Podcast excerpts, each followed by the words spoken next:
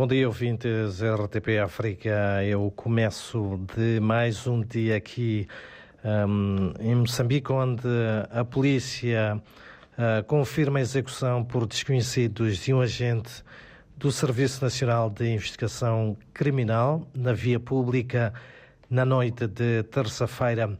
Um, nos arredores da cidade um, e província de Maputo e diz estar já a trabalhar para esclarecer e responsabilizar os autores deste ato criminal. Por outro lado, as organizações da sociedade civil na província de Manica, no centro de Moçambique, acusam o governo de pretender extinguir as associações com a proposta de lei das organizações sem fins.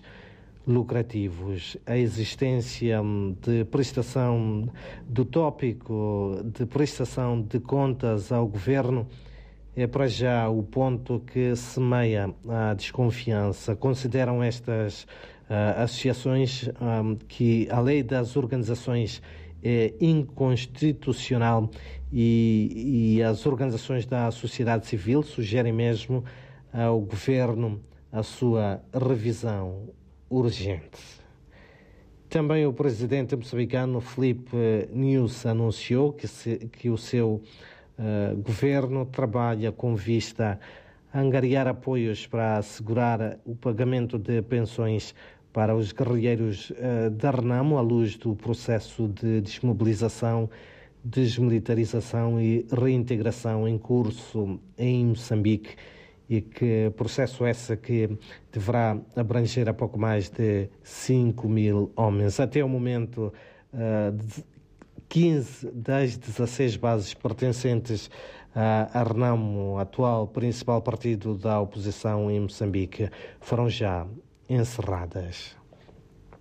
Por outro lado, também o presidente da Confederação Suíça, Alain Berset, numa visita histórica a Moçambique, anunciou na última noite um pacote de 123 milhões de dólares que deverá ser aplicado na implementação de projetos já identificados e de desenvolvimento em quatro províncias uh, moçambicanas. O, o, presidente da Confederação Suíça está de visita a Moçambique uh, por três dias e um, numa num primeiro primeiro encontro com o chefe de Estado uh, moçambicano manifestou também preocupação com a situação humanitária uh, das vítimas dos ataques terroristas na província de Cabo Delgado. Enquanto isso, na província de Nampula, a polícia abortou mais uma ação de contrabando de droga. Indivíduos desconhecidos abandonaram uma viatura com quantidade significativa de droga diversa e isso aconteceu na ilha de Moçambique. E mesmo para uh, terminar, as chuvas que caíram nos últimos dois dias na cidade e província de Maputo causaram enormes estragos em infraestruturas públicas e privadas.